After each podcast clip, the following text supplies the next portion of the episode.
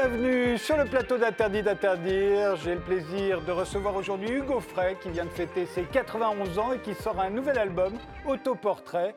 Bonjour Hugo Frey avec euh, Juliette Gréco. Vous êtes les deux doyens de la chanson française. Et, au fond, ce que vous avez en commun tous les deux avec Juliette Gréco, c'est que vous n'avez jamais changé. Vous n'avez jamais suivi les modes. Vous êtes resté, vous, personnellement, un chanteur de folk. Euh, curieux de tous les folklores, mais un chanteur français qui chante en français. C'est le cas encore dans, dans cet album Autoportrait. Oui, j'ai écrit toutes les paroles, donc c'est en français. Et comme j'ai coutume de le dire, on me demande pourquoi des fois j'ai traduit euh, certaines chansons américaines, et notamment euh, Bob Dylan. J'ai traduit Bob Dylan parce que je ne comprends pas l'anglais. Je n'ai pas eu la chance de faire des, bonnes études euh, de langue, ce qui est d'ailleurs tout à fait normal en France, on n'est pas très doué pour ça. Et je, ne, comprends pas l'anglais quand il est chanté. Je le comprends un petit peu quand il est parlé. Je parle pas très bien. Mais j'ai traduit Bob Dylan parce que j'adorais sa musique, comme des millions d'êtres humains d'ailleurs, et en particulier en France, et qui, pouvaient euh, aimer ce chanteur et ses chansons sans comprendre un mot de ce qu'il disait. Alors j'ai trouvé que c'était curieux comme situation et je me suis dit, ben, je vais traduire les chansons euh, de, ce poète qui me touche beaucoup pour que les gens sachent de quoi il parle.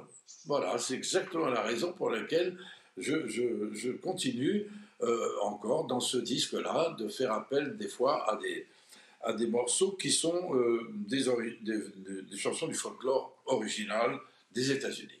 Autoportrait, c'est vraiment une synthèse de toutes les musiques américaines. Hein. Il y a du folk, il y a de la country, il y a du blues, euh, il y a du rock. Euh, euh, ça continue de vous fasciner à ce point, l'Amérique, aujourd'hui, Hugo Frey? Alors, avant d'aller plus loin, je voudrais vous faire remarquer que quand ce disque est sorti, avant qu'il sorte, ma maison disque m'a demandé une photo de moi récente.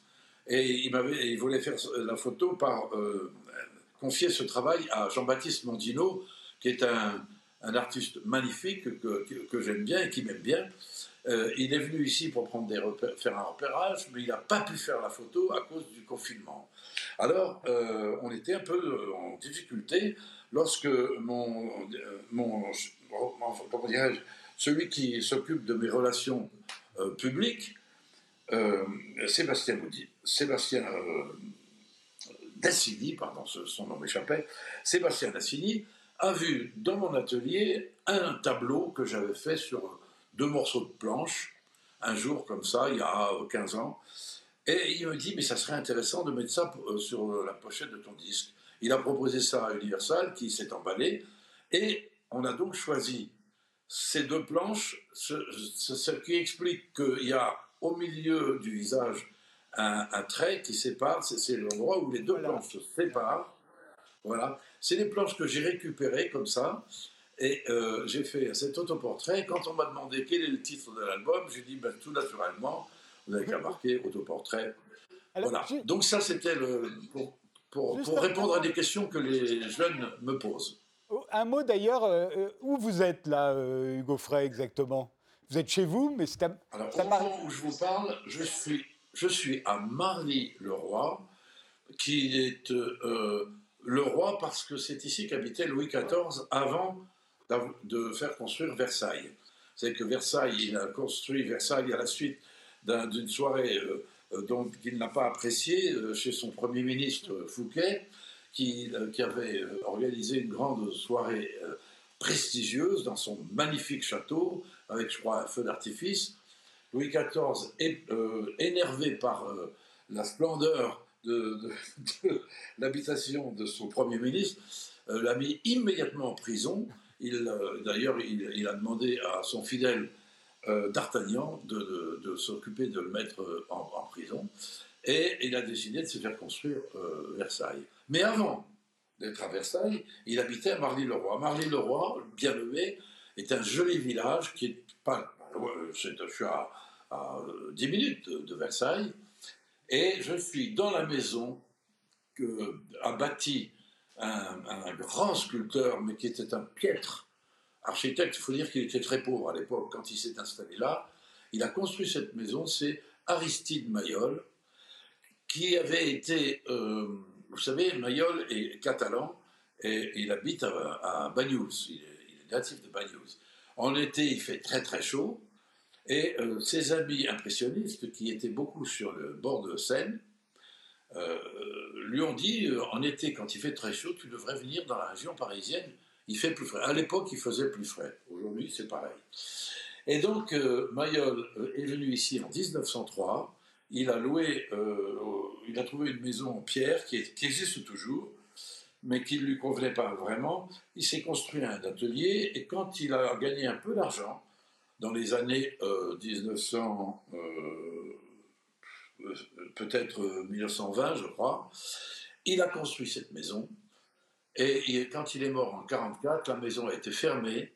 Et elle est restée fermée jusqu'à ce qu'elle se soit rouverte pour moi euh, il y a deux ans. Voilà, j'habite donc dans la maison d'Aristide Mayol, qui a été construite par Mayol. Et comme je vous dis, c'est un très grand sculpteur, mais la, maison, elle est spéciale. mais, je suis très heureux. Hugo Frey, on va écouter tout de suite, euh, ou plutôt on va regarder tout de suite un extrait de, votre clip euh, Dan Tucker. voilà du folklore que vous avez adapté en français. On vous écoute tout de suite.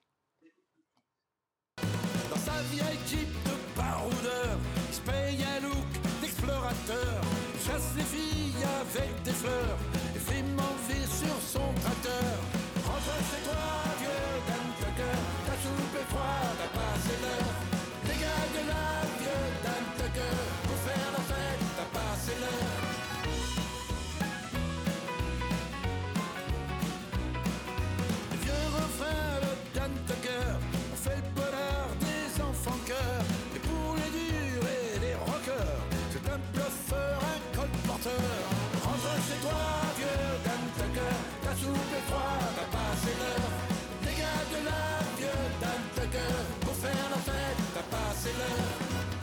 Stars un peu art le vieux renard aime le caviar. Les rockichers, les bons cigares. Il vit heureux et sans histoire. Rentre chez toi, vieux Dan Tucker. Ta soupe est froide, t'as passé l'heure. Dégage de là, vieux Dan Tucker. Pour faire la fête, t'as passé l'heure. Rentre chez toi, vieux Dan Tucker. Ta soupe est froide. Hugo Frey, c'est la vraie Jeep du débarquement qu'on voit là? Alors, cette Jeep a fait le débarquement en 1944.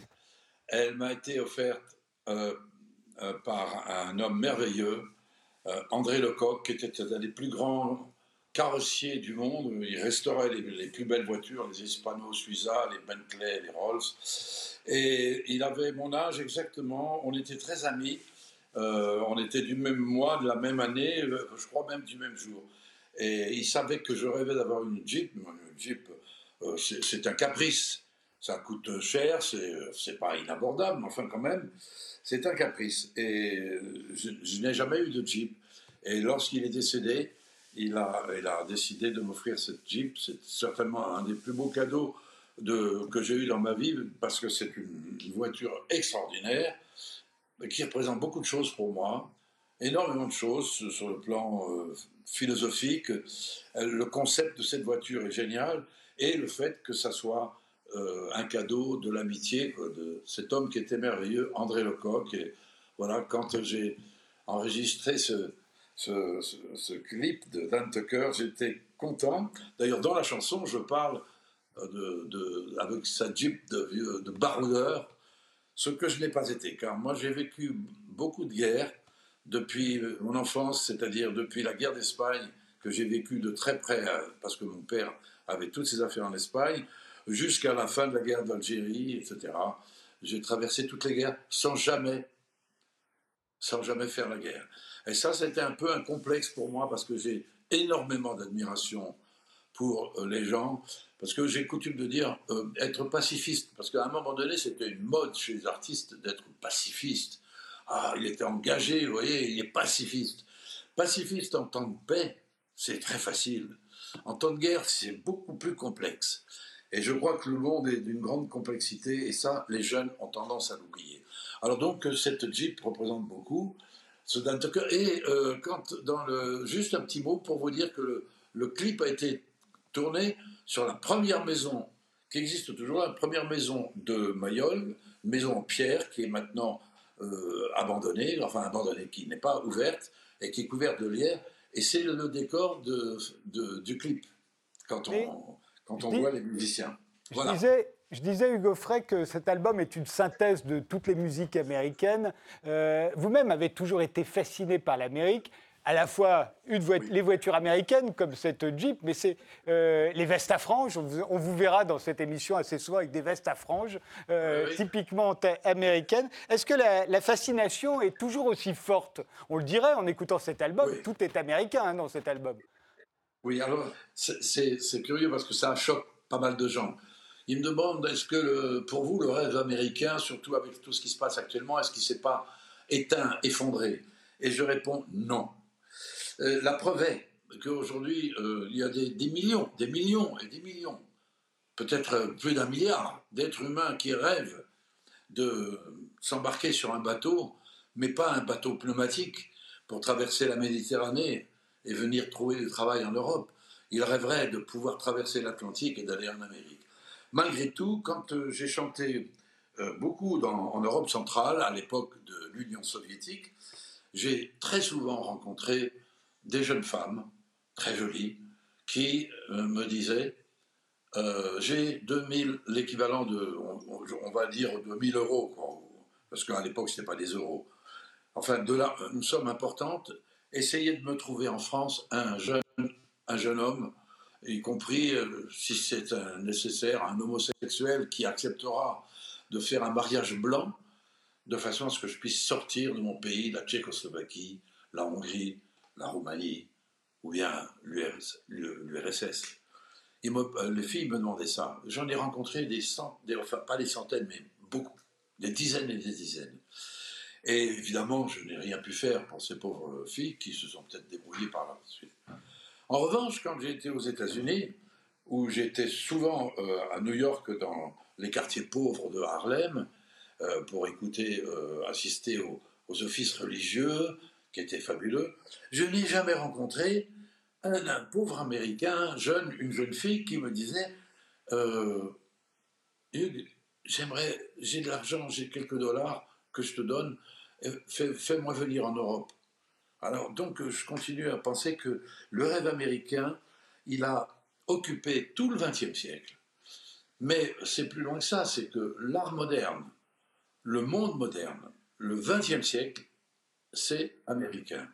Grâce à l'arrivée de ces Afro-Américains qui vont, dans des conditions épouvantables, des migrants euh, esclaves à euh, venir s'installer sur ce continent, en se mélangeant avec les, protestants et catholiques, créer une musique qui est le gospel, qui va devenir le jazz, qui va devenir le blues, qui va devenir le rock, la peinture africaine va bouleverser la vision des, peintres euh, en France, notamment Picasso, qui doit beaucoup aux masques africains.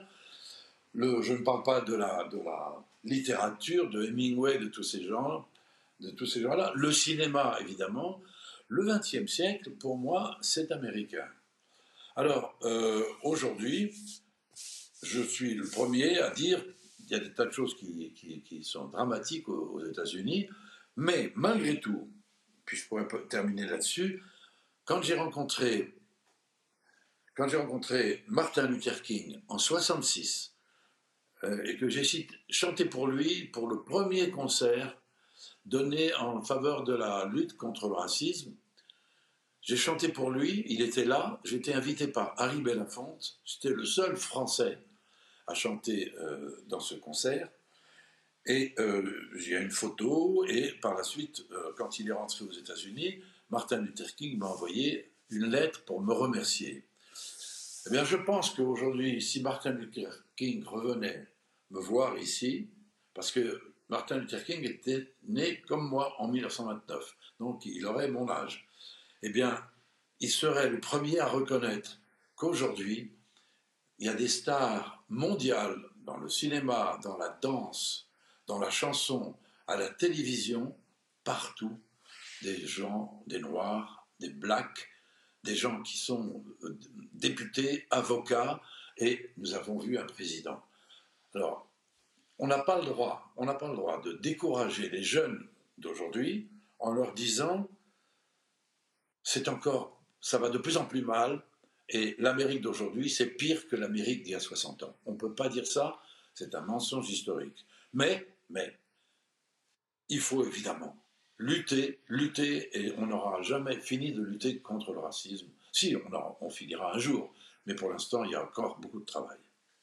Hugo Frey, euh, vous avez, euh, vous l'avez dit, vous avez passé votre bac à, Madrid, euh, vous êtes arrivé à Paris, vous avez commencé à chanter un peu par accident, vous l'avez souvent raconté.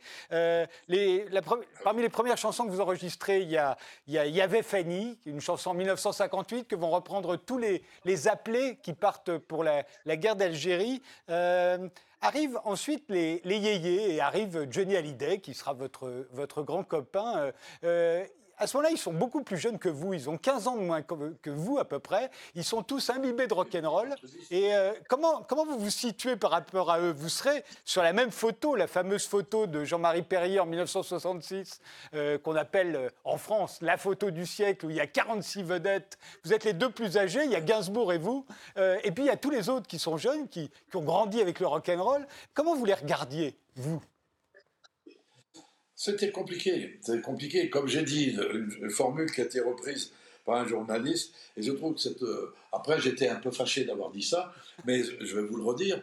J'étais le plus vieux des jeunes. Parce que tous ces gens-là qui sont en photo étaient considérés comme la nouvelle chanson française, la nouvelle génération, les jeunes. Eh bien, euh, il y avait deux qui étaient plus vieux. Le plus vieux de tous, c'était quand même euh, il y avait, il y avait Nogaro qui avait un an de plus que moi, je crois. Brel aussi. Il n'est pas sur la photo. Il n'est pas sur la photo. Sur la photo. Mais ils sont pas sur la photo. C'est Gainsbourg et vous. Les deux, les deux plus âgés, Gainsbourg et vous. Voilà, c'est Gainsbourg et moi qui, qui étions rentrés dans euh, cette espèce de classe nouvelle qui était, entre guillemets, les yéyés. Euh, mais je pourrais dire que un jour aussi, un journaliste, bien sûr, je, réponds aux questions qu'on me pose, j'ai trouvé une formule que je trouve intéressante. On dit comment vous vous situez par rapport à Gainsbourg? J'ai dit, ben, écoutez, vous savez, moi j'aime beaucoup les fables. D'ailleurs, je vais beaucoup m'inspirer de la façon d'écrire mes chansons, comme La Fontaine écrivait ses fables. D'après euh, Ésope, d'ailleurs, lui aussi faisait des, adaptations. Et euh, euh, il y a une fable que j'aime bien, c'est Le rat des villes et le rat des champs. Alors on pourrait dire que Gainsbourg, c'est le rat des villes, et moi, je suis le rat des champs. Je crois que l'image est bonne, parce que lui, c'était un nocturne. Il, sortait le soir à partir de 6 heures du soir, il, allait, euh, il sortait, il rentrait à 6 heures du matin. Moi, c'est exactement le contraire. Je me lève à 6 heures du matin, je ne me couche pas à 6 heures du soir. Dans, Dan Tucker, la chanson qu'on a entendue tout à l'heure, je dis Dan Tucker, évidemment, Dan Tucker, c'est une auto-caricature, mais je dis des choses vraies sur moi. Je dis, Dan Tucker, il se lève tôt et il se couche tard. Je me lève à 6 heures et je me, je me couche à minuit. Mais donc, euh, voilà, Gainsbourg et moi, on était les deux rats dans ce groupe de jeunes. Et euh, c'était pas facile. C'était pas facile. Effectivement, euh, ils avaient entre 10 et 15 ans de moins que moi. C'est vrai. À l'époque, euh, tout le monde faisait ce que vous faites encore, à savoir adapter les tubes anglo-saxons en français. Vous avez expliqué pourquoi on ne comprenait pas l'anglais, c'est la meilleure manière de comprendre les chansons. Et euh, c'est quelque chose qui ne se fait plus. On ne le faisait pas que pour les chansons anglaises. Je me souviens de Nana Mouskouri qui avait fait la version française de The Girl from Ipanema, la chanson brésilienne de, Jobim et, et On le faisait pour toutes les chansons. Vous trouvez qu'on a perdu quelque chose en arrêtant de faire ça? Je vais vous dire, euh, franchement, c'est un peu technique ce que je vais vous dire. Il y avait un problème, la, musique française euh, traditionnelle est construite sur la langue française, évidemment. Euh, l'accent tonique final est toujours fort. On dit, par exemple, quand j'avais beaucoup marché, j'étais très très fatigué. On appuie et, et. Dans la musique anglo-saxonne, qui est même euh, naturellement, autrement cadencée, on a tendance à dire, pour dire cette phrase, on aurait dit l'accent tonique, c'est sur l'avant-dernière note. C'est-à-dire, comme j'avais beaucoup marché, La cabane au fond du jardin de Cabrel. Et quand euh, cette révolution, c'est moi qui l'ai faite d'ailleurs, parce que la phrase que je viens de vous dire, comme j'avais beaucoup marché, j'étais très très fatigué, j'aperçois une ferme, je me dis, je vais m'arrêter. C'est une chanson de Dylan. Bien, lorsque j'ai traduit cette chanson euh, avec la collaboration de, de Pierre Delanoë, qui, lui, n'aimait pas beaucoup Dylan, mais il n'aimait même pas du tout. Il ne connaissait pas cette musique, et il m'a dit, mais Hugues, on ne peut pas dire comme j'avais beaucoup marché. Ça ne se dit pas, c'est pas un accent. Et beaucoup de gens ont cru que quand Cabrel dit la cabane au fond du jardin, c'est de l'accent du midi, c'est pas vrai. C'est pas du tout l'accent du midi, c'est une américanisation du français. Et aujourd'hui, tout le monde fait ça dans la chanson française. Et cette révolution est très importante parce que ça change complètement le concept musical. Alors effectivement, euh, pourquoi on, faisait beaucoup d'adaptations d'après des chansons américaines Eh bien, c'était pour retrouver cette rythmique-là qui, euh, constitue ce qu'on appelle le swing, le balancement. Euh, est-ce que je peux vous dire une chose que beaucoup de gens ne savent pas? Le verbe to rock, to, to rock en anglais, ça veut dire bercer. Par exemple, un rocking chair, rocking chair, c'est la chaise qui se balance. Et c'est ce qu'on utilise pour bercer les enfants. à l'origine, les Noirs berçaient les enfants et ils ont écrit des ballades qui balançaient les enfants. Et c'est les Blancs français qui vont adapter ces chansons à leur façon et qui euh, vont y apporter cette note de violence et de rébellion que personnellement je n'apprécie pas toujours, et faire du rock and roll une, musique agressive comme le rap. Alors donc les, les, adaptations sur les chansons américaines ont permis à toute une génération de jeunes de pouvoir s'exprimer avec le balancement nécessaire pour que les gens puissent danser et se sentir euh, dans le coup. Alors, ce n'était plus euh, la valse à trois temps, qui était, euh, comme j'étais jeune, on voyait des accordéonistes partout dans les rues, on ne voyait pas les guitaristes. c'est la raison pour laquelle moi j'ai commencé à trouver du travail très rapidement, c'est que je me baladais avec une guitare, on ne voyait personne avec des guitares. L'accordéon a disparu, le musette est devenu carrément un petit folklore, et c'est la guitare avec la rythmique africaine, la batterie et la basse. On fait une pause, euh, Hugo Frey, on se retrouve juste après.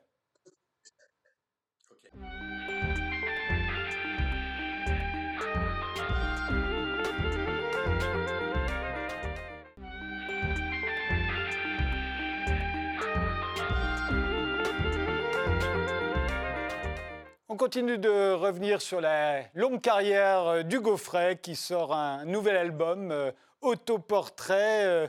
Euh, Hugo Frey, vous parliez de Bob Dylan. je me suis toujours demandé, au moment où vous vous rencontrez, je crois que c'est très tôt, en 1961, à Greenwich Village, vous rencontrez Bob Dylan. À une époque, vous faisiez la première partie de Peter, Paul and Mary. ensuite, quand il viendra à Paris en 64 pour son concert, vous l'emmenez dans Paris, c'est vous qui le baladez. 63, euh, pardon. Euh, et, puis, il va vous donner l'autorisation d'adapter ses chansons et vous allez beaucoup contribuer euh, au fait qu'il va être connu en France grâce à vos adaptations. Vous chanterez avec lui sur scène au Parc de Sceaux dans les années 80. Vous avez chanté ensemble The Times Are Changing. mais je me suis toujours demandé, étant donné votre mauvais anglais, vous le dites vous-même, vous ne parlez pas l'anglais, comment vous parliez tous les deux? Parce que il ne parle pas français à ma connaissance. Bon, j'avais. Au départ, alors c'est en 61 que j'ai passé huit jours à New York où j'étais euh, invité par Maurice Chevalier qui devait chanter dans une soirée de, comment dirais-je, de charité pour un hôpital, un hôpital d'enfants d'ailleurs. Et il avait voulu euh, avoir à ses côtés un jeune chanteur de la nouvelle génération. Et après un casting exceptionnel, c'est moi qui ai gagné la place. Donc j'ai été invité huit jours. C'est là que la, première fois que je, vois Bob Dylan dans un petit cabaret, sans vous connaître, sans pouvoir lui parler. Je suis rentré en France en me disant, mais mon Dieu, ce que j'ai vu là, ce que j'ai entendu, c'est incroyable. Je reviendrai dans ce pays parce que, d'ailleurs, je voulais émigrer. Je suis un émigrant qui a euh, échoué. Et donc, euh, je suis revenu quand même en 62 parce que j'avais réussi à trouver un, cabaret euh, où, qui voulait m'engager. Et ce cabaret s'appelle Blue Angel et il y avait une, comédienne dont j'ai oublié le nom qui, faisait la vedette.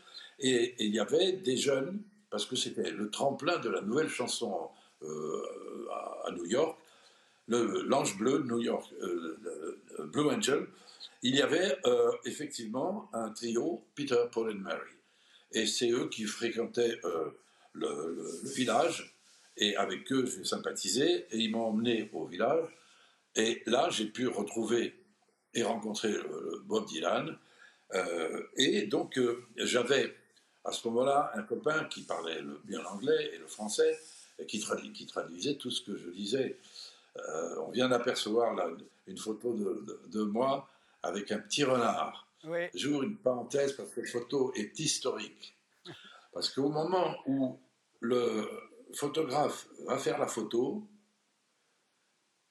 à Dallas, un homme vise le président Kennedy et à quelques secondes près, en même temps que le, photographe fait la photo, le, tireur tire et tue, assassine euh, Kennedy.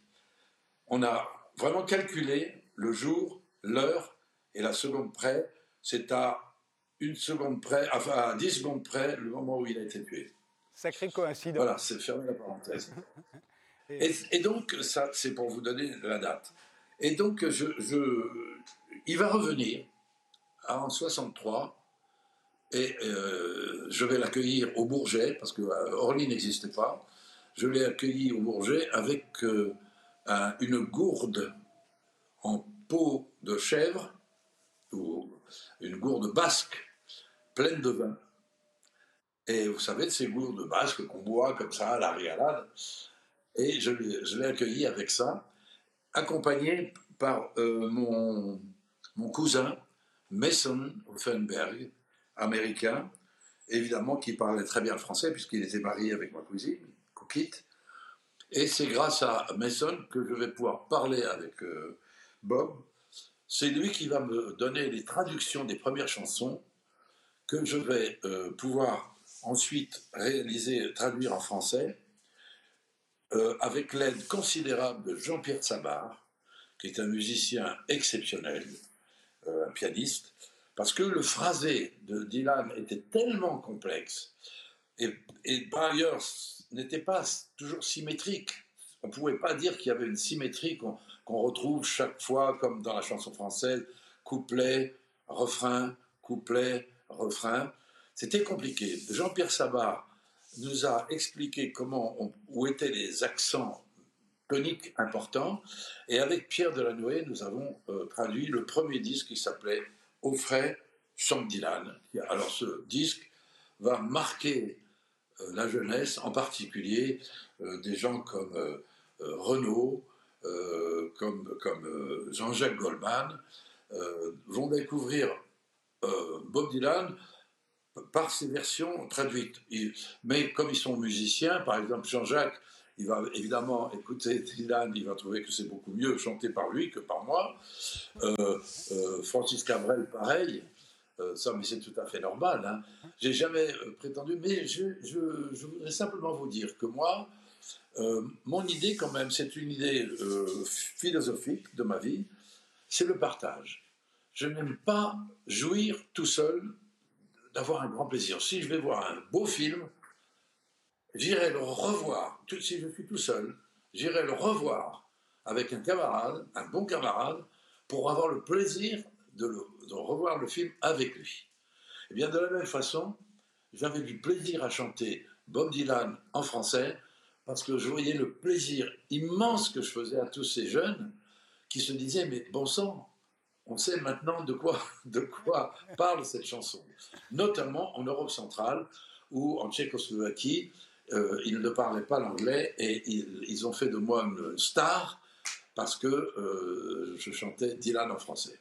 Il y a, a au-delà de vos adaptations, euh, vous avez fait vos, parmi vos plus grands succès, me semble-t-il, alors que ce soit Santiano, Hasta luego, euh, Les crayons de couleur, Adieu monsieur le professeur, ce sont des chansons qui ont passionné les cours de récréation. Les enfants ont adoré ces chansons-là, ils les ont chantées entre eux, ils les ont chantées à l'école, leurs professeurs les leur ont fait chanter. J'ai l'impression que vous avez eu toujours une, une des raisons de votre longévité, c'est cela, c'est que les enfants reprennent vos chansons.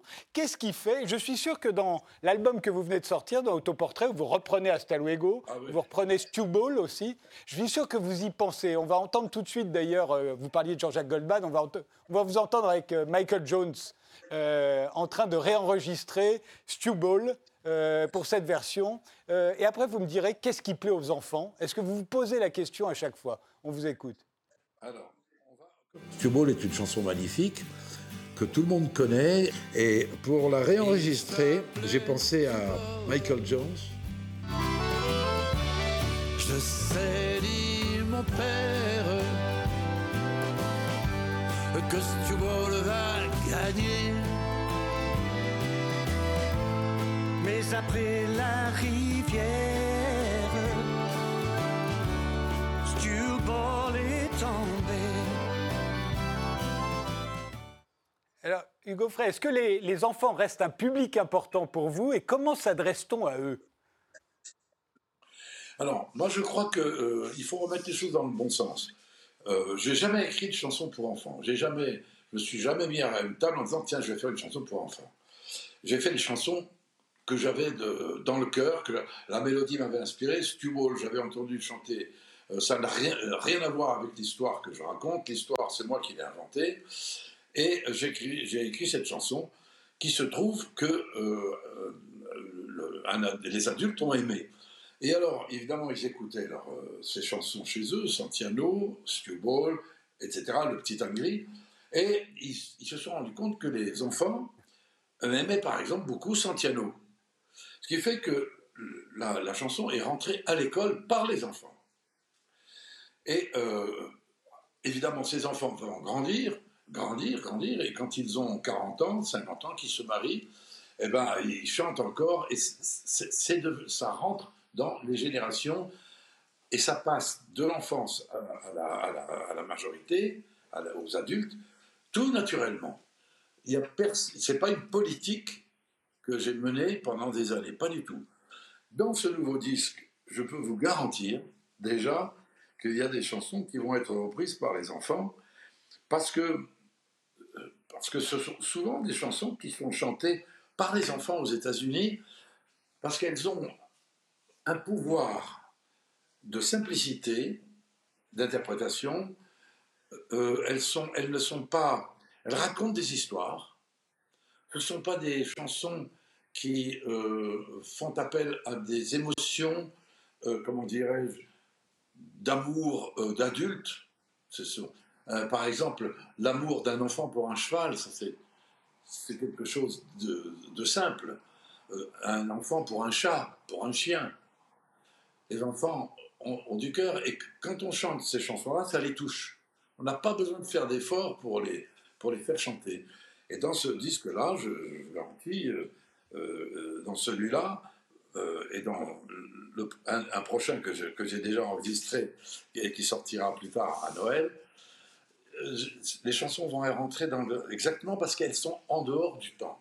Ça, c'est la dernière chose que je peux dire. Elles sont, pas les chansons qui sont faites en fonction d'une mode. Et je crois que les enfants sont euh, heureux de, de- de voir, de voir ces d'entendre ces chansons comme on voit euh, le lever du soleil, le- le- la lune, euh, la pleine lune dans le ciel, ou bien les fleurs qui apparaissent dans un jardin. C'est naturel. C'est ça que je crois qui, plaît aux enfants et aux adultes. Il y a, il y a aussi la mélodie. C'était des, ce sont des mélodies que l'on retient facilement, que l'on peut siffler, que l'on peut donc chanter. J'ai l'impression qu'on a, on a perdu un peu le goût des mélodies aujourd'hui, alors que Oui. vous avez euh, démarré une époque où elles étaient reines. La mélodie était reine à l'époque. Ben oui, bien sûr.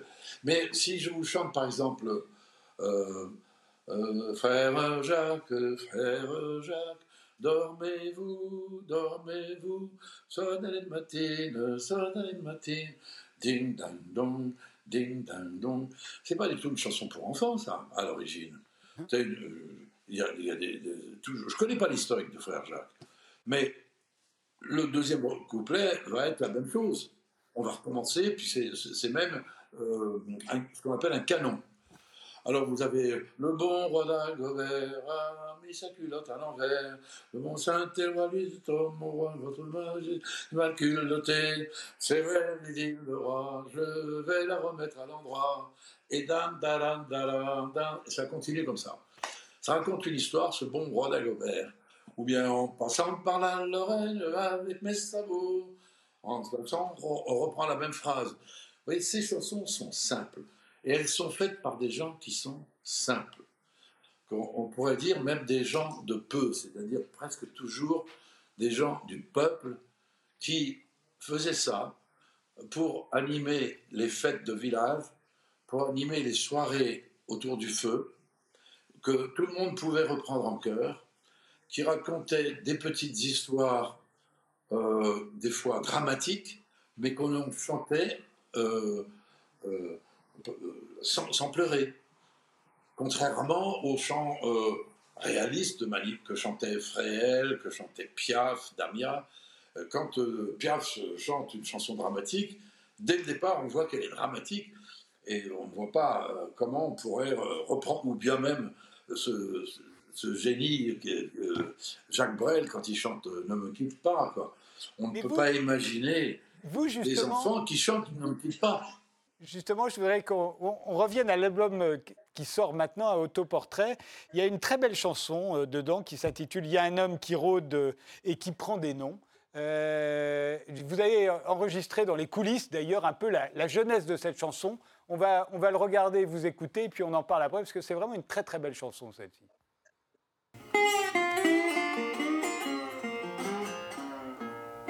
Pour raconter cette histoire terrible, on a utilisé un micro qui est fait avec une boîte à sucre.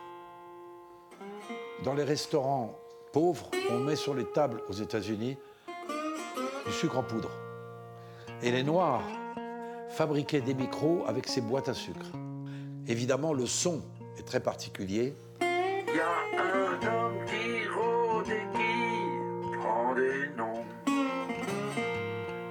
Qu'est-ce que c'est que cette histoire?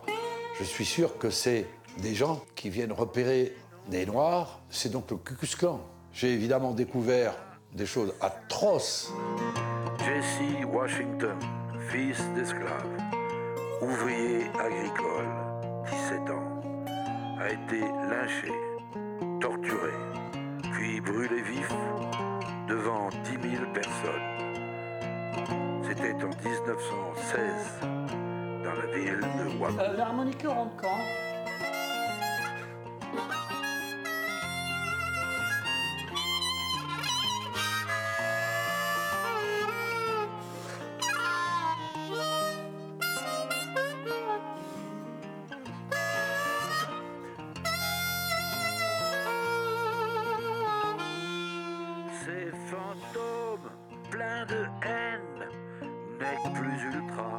Ce n'est pas, euh, comment dirais-je, pour des raisons politiques que je m'intéresse comme ça. Ce n'est pas des raisons sociales non plus. Ce sont des raisons sociétales, mais surtout humanitaires. à la mort par pendaison. Ces fantômes qui nous torturent et qui nous Aujourd'hui, quand on voit ce qui se passe aux États-Unis, euh, on s'aperçoit qu'il y a quand même beaucoup de travail encore dans ce domaine. Il juge, il pille, il torture, il renie et il parjure. Ce glansman a des mains couleur de sang.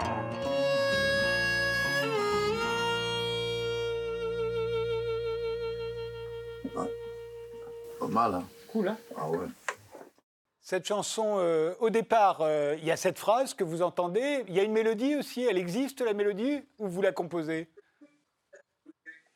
Je, je- je- je- je trouve cette phrase, j'entends, je ne sais plus où est-ce que je l'ai trouvée.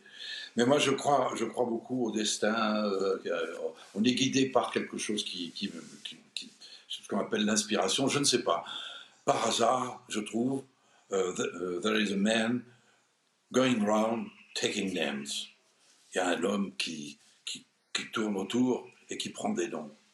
Je me dis, qu'est-ce que ça veut dire ça? Il n'y avait pas de musique, je n'entends pas de, musique, je, trouve cette phrase. Alors je continue de chercher, puis je vois des photos, euh, ça m'intéresse, euh, des photos noir et blanc, euh, qui, euh, on voit des gens qui travaillent sur les, les chemins de fer, des pauvres gens dans des quartiers, des noirs évidemment. Et puis tout d'un coup, euh, je, me dis, mais c'est une chanson, c'est le Ku Klux qui est derrière cette chanson. Et donc je vais complètement inventer tout le texte que je chante dans cette chanson, l'histoire de ce garçon qui euh, va être euh, repéré par le Ku Klux qui va être, sans être jugé, condamné à être pendu et brûlé vif euh, pour avoir violé euh, une femme blanche probablement, mais il faut savoir que les conditions de, vie de ces gens-là étaient tellement terribles. Il est possible qu'il avait a peut-être fait ça, ce crime. C'est pas bien, mais ce qui, c'est épouvantable la façon dont il est mort, épouvantable, devant 10 000 personnes. Et donc moi j'ai fait cette chanson en étudiant un petit peu. Après j'ai plongé dans l'histoire du Ku Klux pour savoir. Et les mots que j'ai mis, euh, ces hommes au visage pâle, euh, avec, euh, qui se cachent sous les draps blancs, puis la robe couleur de sang du, du, du- chef du Ku Klux. Tout ça, j'ai étudié ça sur le plan historique. Et c'est vrai que on a fait cet enregistrement avec cette boîte à sucre parce que voilà, il y avait quelque chose en plus, car ces, gens étaient pauvres et, ils jouaient sur des guitares qu'ils fabriquaient euh, euh, eux-mêmes avec des fils de fer. C'était incroyable. Aujourd'hui, heureusement, c'est plus comme ça, mais quand même, vous voyez, euh, le hasard a voulu que, au moment où mon disque sort, il y a eu ce drame aux États-Unis. Donc, il y a, comme je l'ai dit tout à l'heure, il y a encore beaucoup, beaucoup, beaucoup de travail pour, pour- arriver à terminer avec ce racisme meurtrier et atroce. Hugo Frey, euh, l'histoire de la boîte à sucre qui servait de micro, ça m'a rappelé que vous avez eu un des premiers groupes de skiffle dans les années 60. Le skiffle, Ah oui. c'était euh, justement, qui, ça consistait à faire de la musique avec des objets domestiques. Il y avait la fameuse planche à laver qu'on voit dans les albums de Lucky Luke, euh, qui servait à faire la batterie. euh, Oui, oui. Qu'est-ce le- vous avait le- donné le, envie mot vous- skiffle, Ouais. Oui, alors le mot skiffle, je ne sais pas si ça ne vient pas plutôt de, des, des rameurs. Ouais. Euh, moi, le mot, je l'ai trouvé par, euh, en Angleterre, euh, Lonnie Donegan, qui était un Irlandais, je crois, qui, qui, qui avait son skiffle group. Et comme Barclay me demandait, il te faut un nom pour ton orchestre, quel que tu as trouvé, j'ai dit, moi, je vais prendre skiffle. Euh, parce que, à mon avis, c'est un mot qui sonnait bien, mais je crois que ça doit venir des équipes de gens qui rament, qui font Ah bon du skiff. Skiff. Bon, pour en revenir, pour en revenir à- aux, in- aux instruments, euh, la planche à laver et tout ça, ça vient de la pauvreté de ces gens. Comme je l'ai dit, les gens de peu, ces gens pauvres, ces noirs de la Louisiane qui n'avaient rien et qui faisaient une musique extraordinaire avec très peu de moyens, mais beaucoup de talent. Euh, le rythme était fait avec la planche à laver, euh, oui, la planche à laver, euh, et, puis peu à peu, ils ont commencé à récupérer des instruments de cuivre, saxophone, etc. Ils vont devenir des génies. Et alors, on va avoir des gens comme Fats Waller qui joue du piano, Art Tatum, et puis on va avoir, par exemple, quelqu'un que j'adore, qui est Nina Simone. Nina Simone qui a du génie et qui euh, aurait pu faire une carrière de pianiste classique euh, extraordinaire, car elle était hyper douée. Quand elle s'est présentée, euh, je ne sais pas de quelle ville elle, était, elle s'est présentée au conservatoire pour faire ses études de musique. On lui a dit non, parce qu'elle était noire. c'est quand même terrible, ça, de penser. Et quand vous voyez maintenant euh, elle- un enregistrement de Nina Simone qui chante, qui chante, euh, euh, elle, chante, euh, elle peut chanter n'importe quoi. Elle chante du Dylan, mais c'est, ah, c'est extraordinaire de puissance, de, talent. Donc ces gens, de peu, parce qu'elle était très pauvre, et elle, va être, elle va avoir une vie. Je crois qu'elle a touché 50 dollars pour faire son, son tube, là, je ne sais plus comment ça s'appelle au piano, qui est Oui, extrêmement mais, connu. mais c'est parce qu'elle qu'elle-même avait vendu les droits de tout l'album. Euh, et il y avait euh, My Baby Just Ah bon? Oui, My Baby Just Ah. Me. Elle avait vendu tous les droits de l'album, et ce qui fait qu'elle a perdu les droits, ce qui lui aurait rapporté au moins un million de dollars sur euh, son interprétation. Elle n'avait pas composé la chanson de My Baby. Merci Frédéric. voilà. C'est- ça l'histoire. Et, et- et Merci. là, on- et- et vous-même, euh, qui avez. Est-ce que vous êtes content de votre carrière aujourd'hui Puisque vous l'avez dit, c'est un accident. Est-ce que maintenant, quand vous regardez, rétrospectivement, vous êtes fier de vous? Ben, C'est-à-dire que je n'a- je n'avais pas prévu de faire ça. Euh, je vous ai parlé un tout petit peu de. Je ne sais pas si je vous ai parlé de mon frère, mais mon j'avais un frère qui avait un an de plus que moi, qui m'a élevé parce qu'en l'absence de mon père qui était divorcé, euh, la guerre euh, l'avait tenu loin et par la suite, bon, enfin bref, c'est mon frère Francesco qui va euh, m'apprendre euh, à, devenir un homme. Euh, j'étais handicapé par le fait que j'étais hyper gaucher, j'écrivais à l'envers, de droite à gauche, je n'arrivais pas à apprendre l'alphabet, j'arrivais pas à apprendre les notes, d'ailleurs j'ai jamais appris le solfège. Euh, j'étais énurésique, c'est-à-dire que le petit garçon, voyez, ses deux frères partir au collège, moi mon rêve c'était de partir avec eux, ils étaient pensionnaires, je ne pouvais pas être pensionnaire parce que le petit garçon qui avait 7-8 ans faisait pipi au lit, voilà. Et c'est, euh, ça a l'air de rien, mais c'est dramatique. Et grâce à, euh, grâce à mon frère Francesco, je vais pouvoir m'en sortir. Lui avait une voix naturelle qui aurait fait de lui un, un chanteur d'opéra euh, international, une des plus grandes voix du XXe siècle. Et il est parti aux États-Unis, il est parti au Canada sur mes conseils. Il allait rejoindre les États-Unis pour démarrer une carrière, alors que et à ce moment-là, euh, un, grand chagrin d'amour, euh, victime du racisme d'ailleurs, puisque euh, il voulait épouser une petite jeune fille chinoise, et les parents se sont opposés. Et mon frère, qui était un garçon très particulier, qui avait tendance à vivre dans le drame, un peu comme sont les gens dans l'opéra, euh, a choisi de quitter ce monde, s'est suicidé. Et, et évidemment, euh, j'avais 24 ans, lui en avait, euh, j'avais 26 ans, il en avait 27. Et s- si j'ai fait cette carrière, c'est euh, de toute évidence euh, pour euh, un transfert. N'importe quel euh, psychiatre vous dirait que c'est un transfert. Je n'avais pas pu faire de la sculpture, je n'avais pas pu faire de la peinture. Je gagnais ma vie comme musicien. Et tout d'un coup, tout d'un coup, euh, c'est après 55, après il est mort en 55. Et euh, pour terminer, je voudrais terminer cette anecdote dramatique en vous disant que euh, sa mort a été tellement tragique que maman n'a rien voulu savoir comment ça s'était passé, elle ne voulait rien savoir, et on n'a jamais su où il était enterré. On sait qu'il était mort au Canada, probablement à Montréal. Et ce n'est qu'il y a un an, en tournée, que j'ai euh, un jeune euh, qui conduisait le bus euh, qui m'a dit Hugues, je vais retrouver la, la tombe de votre frère. Il a cherché, il a cherché, avec quelques dé- détails que je lui ai dit, qui n'étaient pas bons d'ailleurs. Il a réussi à trouver la tombe et mon frère, qui s'appelait Francesco, à cause de la l'admiration que maman avait pour Saint François d'Assise, il est enterré dans un cimetière qui s'appelle le Repos de Saint François d'Assise. Merci. Euh, C'était pour vous dire que. Je ne sais pas pourquoi je vous ai raconté cette histoire, parce que c'est vous dire. Oui, vous m'avez demandé si je suis content de ma carrière.